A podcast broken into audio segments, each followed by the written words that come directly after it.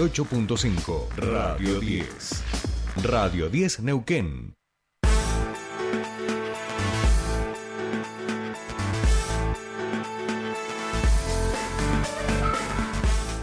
Bien, continuamos aquí en Tercer Puente, 7.44 minutos. Comenzamos nuestro espacio de entrevistas y estamos en comunicación este, con Esteban de Gori. Él es doctor en Ciencias Sociales e investigador adjunto del CONICET y de la Escuela Interdisciplinaria de Altos Estudios Sociales. Además, es docente de la Universidad Nacional de San Martín y de la Universidad de Buenos Aires y alguien que se dedica a estudiar la política internacional y particularmente en Ecuador. Ayer mismo, ayer a la tarde, llegaba de Ecuador y por eso queremos charlar con él para que nos cuente cuál es su visión sobre los últimos acontecimientos de una crisis política eh, que viene sucediendo en el último tiempo allí en nuestro querido país vecino. Esteban de Gori, muy buenos días, te saluda Jordi Aguiar, bienvenido a Tercer Puente.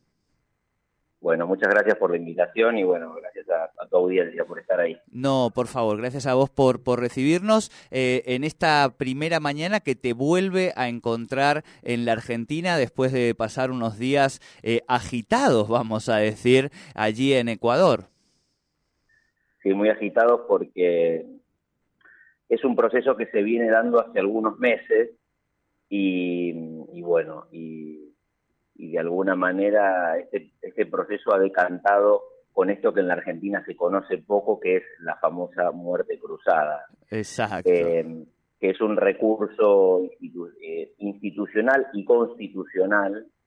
Está, está legislado en uno de los artículos de la Constitución, específicamente el 148, donde al presidente, cosa que los argentinos y argentinas no, no solemos ver, pero el presidente puede eh, disolver las, las cámaras o puede disolver el Parlamento y llamar a elecciones en un, en un periodo establecido, pero le permite esto, disolver el Parlamento y llamar a nuevas elecciones donde se elija presidente y donde se elija presidenta, donde se elijan legisladores y legisladoras. es como un empezar de vuelta solamente que hay que, que estas personas elegidas van a cumplir el mandato eh, que va a terminar en el 2025. O sea, completa el mandato de eh, el presidente Guillermo Lazo, eh, que asumió el 24 de mayo del 2021. O sea, no se extienden cuatro años más, sino que completan el mandato hasta mayo del 2025.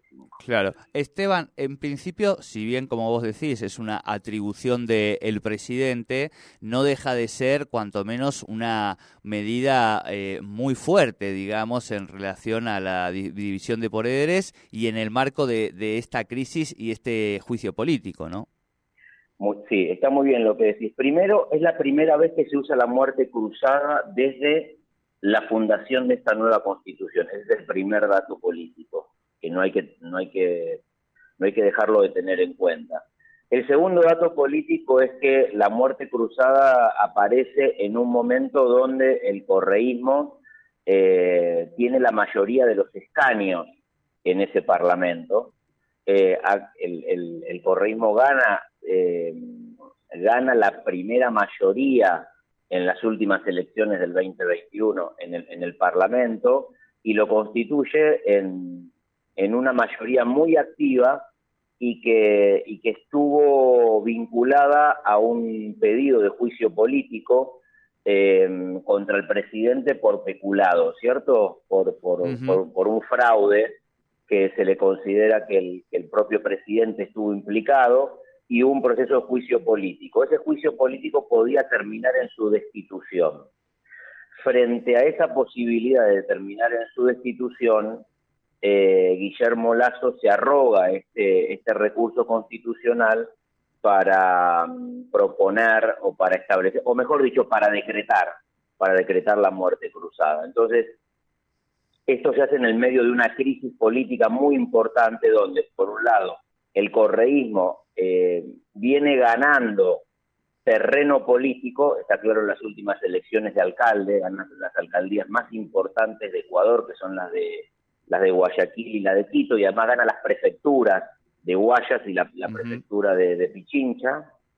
Entonces, esto lo enmarca en una crisis muy importante porque por un lado hay denuncias contra el presidente, hay denuncias no solamente de peculado, sino de relación con, una mafia albanesa, eh, una presión fuerte de la Embajada de los Estados Unidos, donde advierte que hay complicidad de algunos sectores de las Fuerzas Armadas con el, con el narcotráfico, y por otro lado, una política económica muy errática del presidente Guillermo Lazo, donde solamente te doy algunos datos para tener en cuenta, para tener en cuenta. En, el 2020, en el 2022 estamos hablando de una pobreza que está llegando al 40%, o mejor dicho, eh, el 40% de los ecuatorianos y ecuatorianas tienen severas carencias económicas y el 52% de la población trabaja en el mercado informal, digamos. Y esto se complica mucho más en las zonas rurales,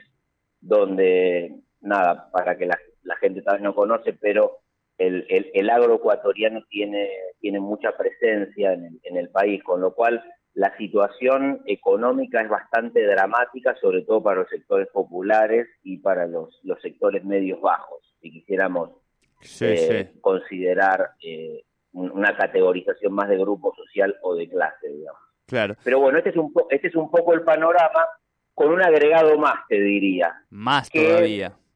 Sí, más. Y el problema que el problema que tiene Lazo es que pierde eh, pierde, o mejor dicho, rompe un acuerdo con una derecha histórica del Ecuador, que es el Partido Social Cristiano. El Partido Social Cristiano, que tiene su base sobre todo en, el, en Guayaquil, es un partido muy poderoso, es un partido que gobernó 30 años Guayaquil, que ahora lo pierde en manos del correísmo, había sido un aliado de Lazo. En parte esta alianza lleva al Partido Social Cristiano a perder las elecciones. Bueno, la cosa es que ahí hubo una ruptura de, acuerdo político, por lo tanto el presidente, también para que nosotros tengamos una idea, está absolutamente solo. Su fuerza claro. está representada, su fuerza está representada en la Asamblea Nacional con 12 eh, escaños de 137. Esto para que también tengamos una idea, es la quinta fuerza, ¿sí? Entonces, es la, es la última representación, es la última minoría la del presidente, con lo cual está básicamente en el peor de los mundos. Eh, eso te iba a, decir, Esteban. Em, no tiene el presidente en la actualidad el, apoyo popular, no tiene el, apoyo político, no tiene el apoyo estratégico internacional, vamos a decir, este, como para gobernar por decreto eh, en estos seis larguísimos meses que además por la descripción que vos hacés entendemos eh, tiene todos los elementos y todo el caldo de cultivo para que haya algún tipo de eclosión social. Eh, con un presidente que ya está muy debilitado. Sí, eso por un lado, pero hay que también tener en cuenta otra cosa. Los decretos que él puede establecer, y eso es un poco el miedo de algunos sectores como la CONAI, la CONAI es la Confederación Nacional de, de Nacionalidades Indígenas y sobre todo el presidente sí. El miedo, el miedo que se tiene es que el decreto también, los decretos pueden ser también en materia económica. Y acá sí hay, un, hay un temor muy importante que se terminen decretando, por ejemplo, algunas privatizaciones. Todo el mundo entiende que esto no tendría que pasar porque no tiene fuerza política, pero la posibilidad existe. Entonces, este es uno de los temores. Ayer lo ha manifestado el presidente de la CONADIE, Leónidas Sisa, y algunos otros sectores de que se, de que se decreten medidas en el orden, en el orden económico. Pero bueno, eso también me parece que es uno de los, de los, de los temas que podría ahondar o, multiplicar la crisis, ¿cierto? Claro, claro, eh, claro. ¿Qué va pasando en, en, en, el desarrollo económico y las medidas eh, inconsultas y absolutamente propias por, vía decreto que vaya a tomar el presidente? En ese sentido, eh, obviamente para eso se necesita algún tipo de resorte, eh, aunque sea vinculado a las fuerzas de seguridad del país. Ayer veíamos algunas declaraciones de representantes de esas fuerzas eh, acompañando la medida del presidente. ¿Hay allí una alianza estratégica? ¿Ese sería uno de los sectores que va a sostener estos meses al, al gobierno? Bueno, está muy bien lo que decís. Ahí hay, hay dos cuestiones. La primera cuestión es que las Fuerzas Armadas van a sostener al presidente. Posiblemente esto lo dicen, en, digamos, lo dicen a partir de dos cuestiones. Una, porque efectivamente tienen que sostener al presidente, porque no deja de ser el presidente, el jefe de las Fuerzas Armadas. Pero segundo, efectivamente hay un mensaje político. Las Fuerzas Armadas van a sostener eh, y van a apoyar eh, a Guillermo Lazo. ¿Qué quiere decir esto? Lo que quiere decir esto es la segunda cuestión que te quería comentar, que es si Guillermo Lazo puede volver a instalar el eje correísmo-anticorreísmo. Parecería ser que esa va a ser su estrategia, parecería ser que todavía este eje correísmo-anticorreísmo sigue funcionando en algunos sectores de la sociedad y posiblemente, y posiblemente esto es lo que todavía le merezca algún tipo de apoyo político y apoyo, y apoyo de las Fuerzas Armadas. Las Fuerzas Armadas es importante. Las Fuerzas Armadas hasta, hasta hace algunos años era la institución más prestigiosa del Ecuador. En el último tiempo, con este vínculo de algunos de los sectores de las Fuerzas Armadas con el narcotráfico, empezaron a, decaer en su imagen positiva, pero sigue todavía teniendo una gran consideración entre la población. Por lo tanto, su aparición en la escena política eh, hoy le conviene a Lazo hoy le conviene a Lazo, ¿cierto? En, las dos versiones, de que me sostiene un poder importante y por otro lado que se acerca a mí una, una fuerza que hasta hace poco era bastante prestigiosa. Claro, claro. Bien, estamos hablando con Esteban De Gori, este analista, investigador del CONICET, doctor en ciencias sociales. Llegó en el día de ayer de Ecuador y estamos dialogando obviamente sobre esta situación. Esteban, la última en ese sentido, eh, pensar en, la oposición. Digo, hemos caracterizado al presidente, su marco de alianzas, la relación con las fuerzas de, seguridad, la situación económica y algunos de los sectores de las fuerzas vivas, este, como son los representantes de pueblos indígenas. La oposición política, eh, ¿hay posibilidades de pensar en algún tipo de eh, alianza que construya una mayoría social, que logre, digamos, que este conflicto tenga cierta institucionalidad? ¿O pareciera ser que también allí está diseminado el, el campo y que esto también se piensa que la vía de la ciudadanía movilizándose es el único canal posible? Bueno, ahí está el misterio, ahí está el misterio realmente, porque no, a ver, pongamos algunos, algunos datos. El correísmo en las últimas elecciones de febrero del 23 gana nueve de las 23 prefecturas. Las prefecturas son como las gobernaciones para tener en cuenta en la Argentina. De esas nueve prefecturas que gana, gana las más importantes y como te dije hace un ratito, también gana las alcaldías más importantes. O sea, el correísmo va a ganar 50 alcaldías de, 100, de 221 que se ponen en juego. Por esas 50 alcaldías hay dos o tres que son centrales en la política, en la política ecuatoriana.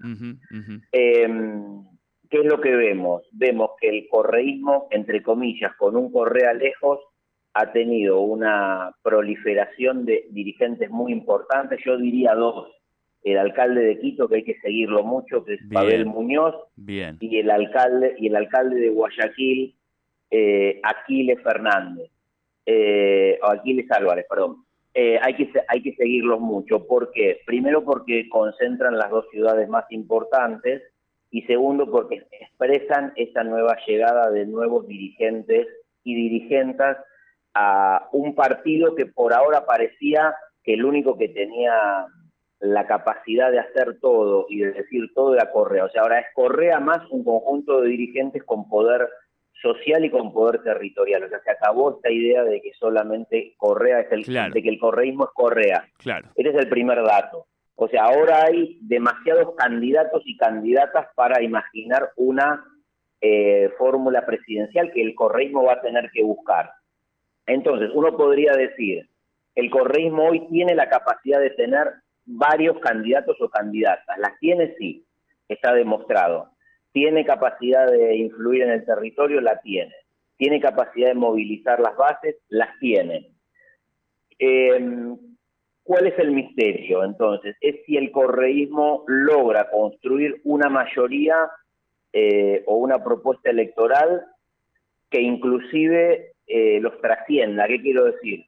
Incorporar algunas otras fuerzas políticas que les permita eh, romper de alguna manera un, porcentaje electoral que han sacado en, la, en las últimas en las últimas elecciones. O sea, si el correísmo logra ser un frente electoral o no.